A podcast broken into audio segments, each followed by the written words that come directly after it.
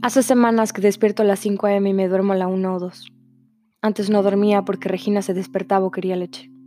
Hoy no duermo porque para poder hacer lo que quiero hacer, tengo que aprovechar el tiempo que ella duerme. La vida es injusta cuando naces mujer. Si eres hombre, puedes irte a trabajar, conocer personas, platicar, reírte y hacer chistes mientras te desarrollas profesionalmente. Si eres hombre, llegas a casa a las 6 y juegas un rato pero estás cansado porque te has pasado el día entero en el trabajo, así que llegas a casa, comes, te sientas y dejas que los minutos pasen. Si eres hombre, puedes incluso decidir irte de casa y dejarlo todo. Puedes abandonar a tu familia, encontrar una chica nueva y empezar otra vez.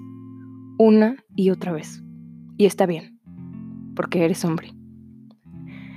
Si eres mujer y tienes hijos y además quieres desarrollarte profesionalmente, eres egoísta porque no te das tiempo para tu familia.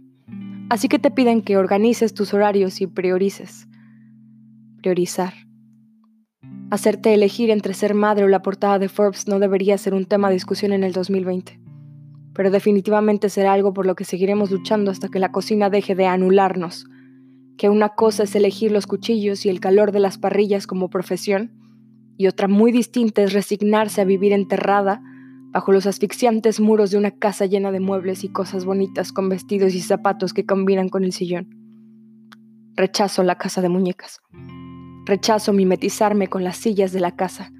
Rechazo convertirme en un depósito reemplazable, así que sutilmente se me condena por desear estar en otro lugar. Y no es falta de amor, porque si algo me sobra es amor por él y por esta niña que duerme plácida mientras mi espíritu arde. Pero no es solo por mí es también por ella. Porque un día se deje de romantizar el sacrificio, el abandono, las inquietudes personales para cuidar de otros, el desconsuelo de sentir que estás metida en esta lucha diaria contra un sistema opresor que crece a pasos agigantados. Porque mientras a nosotras se nos hacen minúsculas, el monstruo no para de crecer y nos ha vencido generación a generación con algunas pocas sobrevivientes mujeres que vencieron el sistema o se unieron a él. Hace tiempo que no me sentía así de revolucionaria, pero hoy soy madre y también soy una mujer que necesita crecer. No es falta de amor, no son golpes, no es una jaula. Son acciones o palabras repetidas sistemáticamente en las familias, transmitidas en la sopa día y noche por días, años, siglos y milenios, hasta convertirse en afirmaciones cotidianas, tan pequeñas, tan tenues, que no se sienten como ofensas. Hasta que te das cuenta que te falta el aire. Hasta que empieza a gestarse algo en el pecho que te hace dudar y entonces ella voltea y dormida me sonríe. Mi cuerpo empieza a temblar. Es por ella. Es por mí. Por mi mamá, por mis amigas.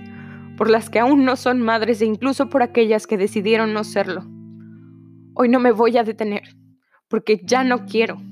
Porque merezco ser la mujer que siempre he deseado ser me rehúso a abandonar mis sueños y acepto todas las consecuencias que vengan de ello, porque esta vez quiero saber qué va a hacer de mí si en 10 años no me rindo.